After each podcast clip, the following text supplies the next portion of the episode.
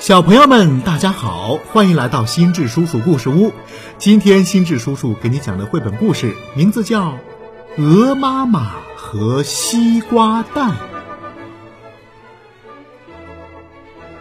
从前呐，有一只胖胖的母鹅，它渴望当妈妈，却生不出宝宝，它心里觉得很难过，也很孤单。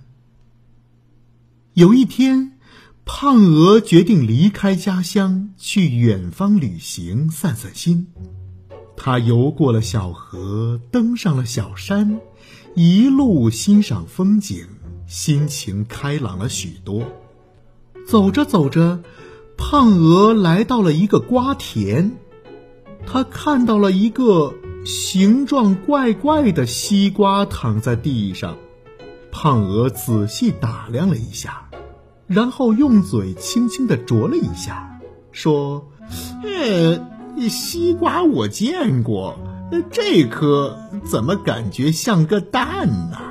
胖鹅心里想：“呃，这一定是老天爷赐给我的礼物。”于是他小心翼翼地把这个西瓜搬到不远处的棚子底下。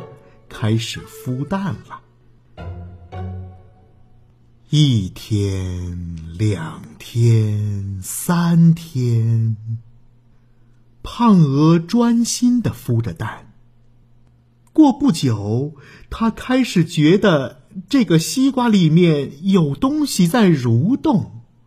哎哎，好像有动静了。蛋呐，还发出了咔咔的声音。终于又过了几天，这个西瓜“啪”的一声裂开了，一只嘴巴尖尖的、毛茸茸的动物宝宝从这个西瓜里跑了出来。胖鹅开心的大叫：“啊，我做妈妈啦！我做妈妈啦！”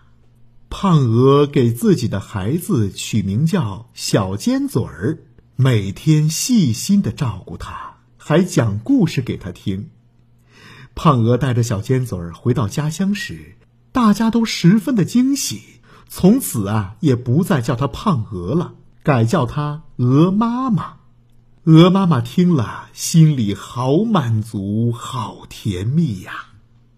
可奇怪的是，小尖嘴儿越长越大，越大越不像妈妈。大家开始议论纷纷。这个小尖嘴儿的头好小啊！嗯嗯，小尖嘴儿的脖子真长。呃，这个小尖嘴儿它不会游泳。可不嘛，这个小尖嘴儿不知道是个什么怪东西。无论别人怎么说，胖妈妈依然是深爱着自己的孩子。哎。呃，不管长得像不像我，会不会游泳，他就是我的孩子。过了不久，鹅妈妈在看杂志的时候，发现了一则启事，上面写着：“寻找孩子。”本人和先生从澳洲来到贵国旅行，在瓜田里产下一颗蛋，一时好玩，就将它化成了西瓜。后来，为了躲避狐狸，暂时离开。没想到再回到瓜田，化成西瓜模样的蛋就不见了。希望发现西瓜蛋或者小鸵鸟的好心人士能够尽快与本人联系，感谢万分。署名是鸵鸟妈妈。鹅妈妈看到这里，一颗心砰砰的跳。赶紧仔细查看启事后面附上的鸵鸟夫妇的照片。呃，小小的头，细长的脖子，高挑的腿，尖尖的嘴巴。鹅妈妈忍不住大叫起来：“哦，原来我的小尖嘴儿是鸵鸟啊！”她终于知道小尖嘴儿的身世了。可是。此时的鹅妈妈心里却矛盾了起来，他觉得应该把小尖嘴儿还给鸵鸟夫妇，但是却又舍不得他离开。我那么辛苦把它孵出来、喂养长大，它应该是我的。鹅妈妈心里想：可是它不会游泳啊，呃，这里的环境不适合它。呃，回到澳洲大草原上，他还可以自由的奔跑。更重要的是，可以和亲生父母在一起，这样他会不会更快乐呢？鹅妈妈左思右想，犹豫了许久，然后她跟自己说：“呃，我不能这么自私。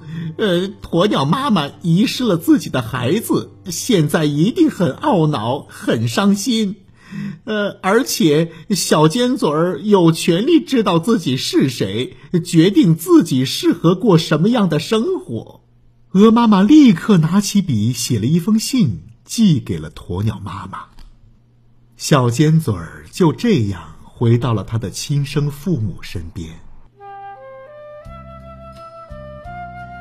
小尖嘴儿走后，鹅妈妈不仅没有失去小尖嘴儿。他还交到了更多的朋友。鹅妈妈每天忙着写信，一点儿也不孤单。如果你按它的门铃，发现它一直没有回应，就表示它可能又打包行李到澳洲大草原去探望它的小尖嘴儿和新朋友去了。好了，小朋友们，这就是绘本故事《鹅妈妈和西瓜蛋》。今天呢，我们就讲到这儿。我是心智叔叔，心智叔叔故事屋，我们明天再见。